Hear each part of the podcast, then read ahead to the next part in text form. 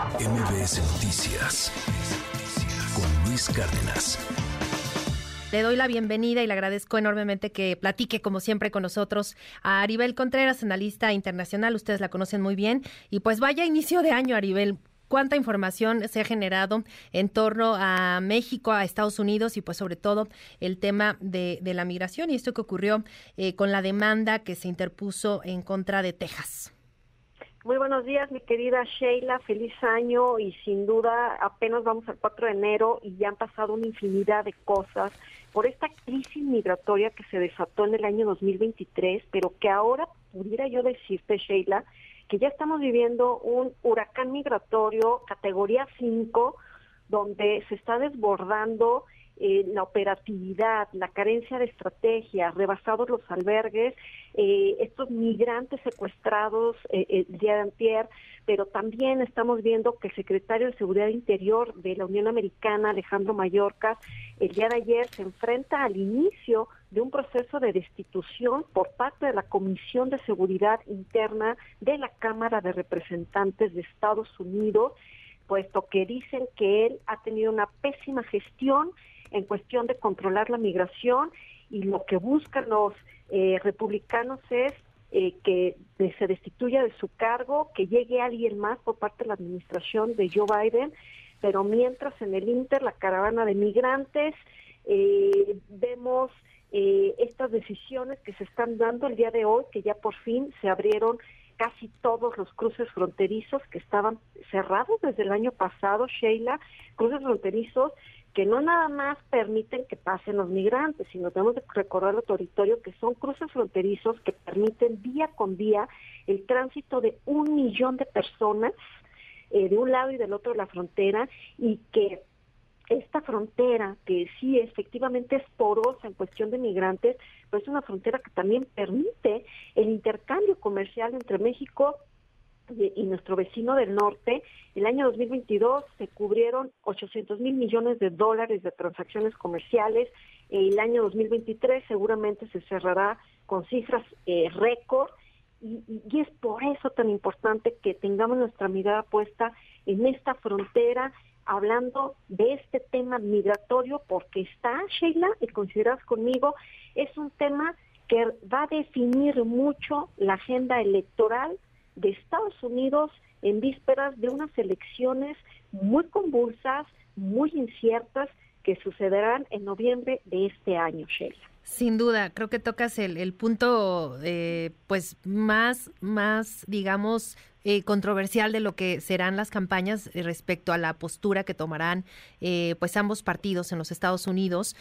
porque tanto demócratas como republicanos lo utilizarán en, sus plataformas, lo utilizarán en la retórica, en quién da las mejores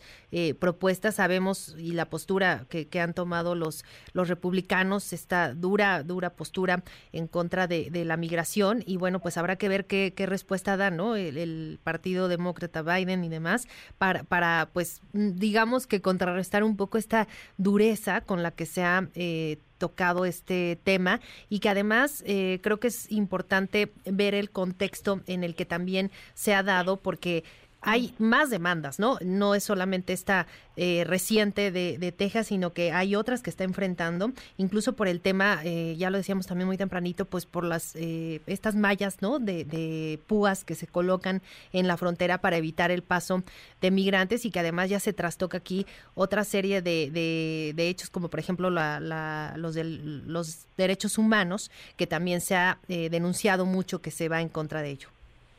Así es, y por supuesto que el gobernador Greg Abbott, que es el gobernador de Texas, un estado duramente antimigrante, eh, pues eh, implementó estas boyas metálicas durante agosto, pero eh, pues la administración de Biden, que también lo demandó en ese momento, pues hubo un tribunal que ordenó la que quitara esas boyas porque no solamente violaban la frontera con México, sino violaban los derechos humanos, algo que por supuesto que al gobernador no le interesa y por eso es que se ha dedicado a enviar migrantes en autobuses desde Nueva York como a Chicago. Y, en esta ocasión pues esta eh, demanda por parte de la administración Biden, pues es en contra de estas leyes que él anunció hace apenas unos 12 días todavía no entran en vigor, pero que la intención es que entren en vigor en marzo de este año. Las leyes penalizarían ya la migración, le permitirían, eh, y de hecho la persona que entró antes que yo al aire explicaba que pues eh, se le permite ahora a todas las autoridades detener a cualquier persona que esté en territorio tejano si existe la ligera sospecha de que es migrante ilegal. Estamos viendo este endurecimiento de leyes que se suman a las que ya de por sí el gobernador Ron DeSantis, el gobernador de Florida, había implementado el año pasado eh, en una en un guiño por eh, buscar la, eh, eh, que sea el candidato por parte del Partido Republicano en la luz de estas primarias. Ron DeSantis no, no le alcanza, no va a ser. sabemos que va a ser Donald Trump, pero ahora el guiño lo está dando Greg Abbott porque quiere ver si le alcanza para hacer el binomio perfecto con Trump porque le interesa ir ocupar la, el, cargo de vicepresidencia. Entonces sí vemos cómo los estados fronterizos de México con los estados fronterizos de la Unión Americana se están convirtiendo en un remolino político, social, donde los migrantes eh, están tomando un rol preponderante, pero donde México está rebasado en albergues, en presupuesto, en instituciones, pero también en corrupción. Y si los migrantes no caen en garras del crimen organizado, pues caen en garras de la corrupción por parte de las autoridades y eso es algo que pues lo que nos urge a los mexicanos es que se resuelva que se combata, pero no solo en fotografías ni en mensajes bonitos después de la visita que tuvimos la semana pasada, Sheila. Así es, creo que has dado al clavo porque también es, eh, ya lo hemos dicho, pues una responsabilidad compartida, eh, pues más allá como de la foto, como dices, los discursos, pues eh, en esta última, por ejemplo, pues no tuvimos como puntos muy claros, ¿no? De cuáles fueron los acuerdos, ya lo, lo platicábamos, pues fue muy, digamos, ambigua la estrategia que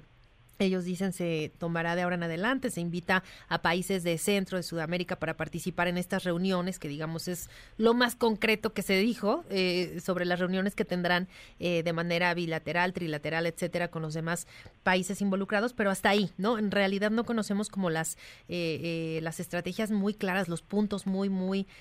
concretos de qué es lo que se hará cuando ya tenemos enfrente pues esta entrada en vigor en marzo, ¿no? De estas leyes muy, muy duras en, Texas por lo pronto. Y pues ayer el gobierno mexicano lo que decía a través de un comunicado eh, por la tarde, después de que se dio a conocer esta demanda por parte del Departamento de Justicia en contra de Texas, es que pues ellos eh, consideran que eh, pues debe de rechazarse cualquier implementación de una medida antimigrante. La Cancillería dice que se pretende detener sí el flujo, pero no se debe de criminalizar, que se, no se debe de fomentar la separación de las familias, obviamente la, la discriminación, pero pues como que es muy, muy, digamos, eh, ambiguo, ¿no? No tenemos como claridad en muchas estrategias y pues creo que también México aquí juega un papel muy, muy importante. Por supuesto, tanto México como país hacia nuestro territorio por la situación migrante, pero también como un país que ha buscado el liderazgo dentro de la región de América Latina y el Caribe en el tema migratorio, no solo por esta reunión que se dio durante eh, eh, hace unos dos meses acá en México, que invitó a 10 líderes eh, de la región, el presidente mexicano, sino porque al final me, me da la impresión de que a veces hay gobiernos de América Central, pero también de América del Sur, que se lavan las manos y le avientan el problema a México, fin que bueno, pues hay que México se entienda con Estados Unidos. Y eso me parece terrible porque esta visión de corresponsabilidad eh, debe de involucrar a todos los países, no sin antes destacar que el problema migratorio ya se convirtió eh, ya no en una crisis, sino eh, de, ser crisis migratoria, eh, ahora ya pasó a ser un huracán migratorio categoría 5, al menos yo así lo he bautizado, porque abarca, como podemos ver en un mapa mundi, Sheila, si nos imaginamos un mapa, eh, vemos cómo a nivel internacional el sur global, que ahora sí se denominan geográficamente estos países, son altamente expulsores de migrantes que buscan ir al norte por una mejor vida, por cuestiones climáticas, por violencia, por persecución,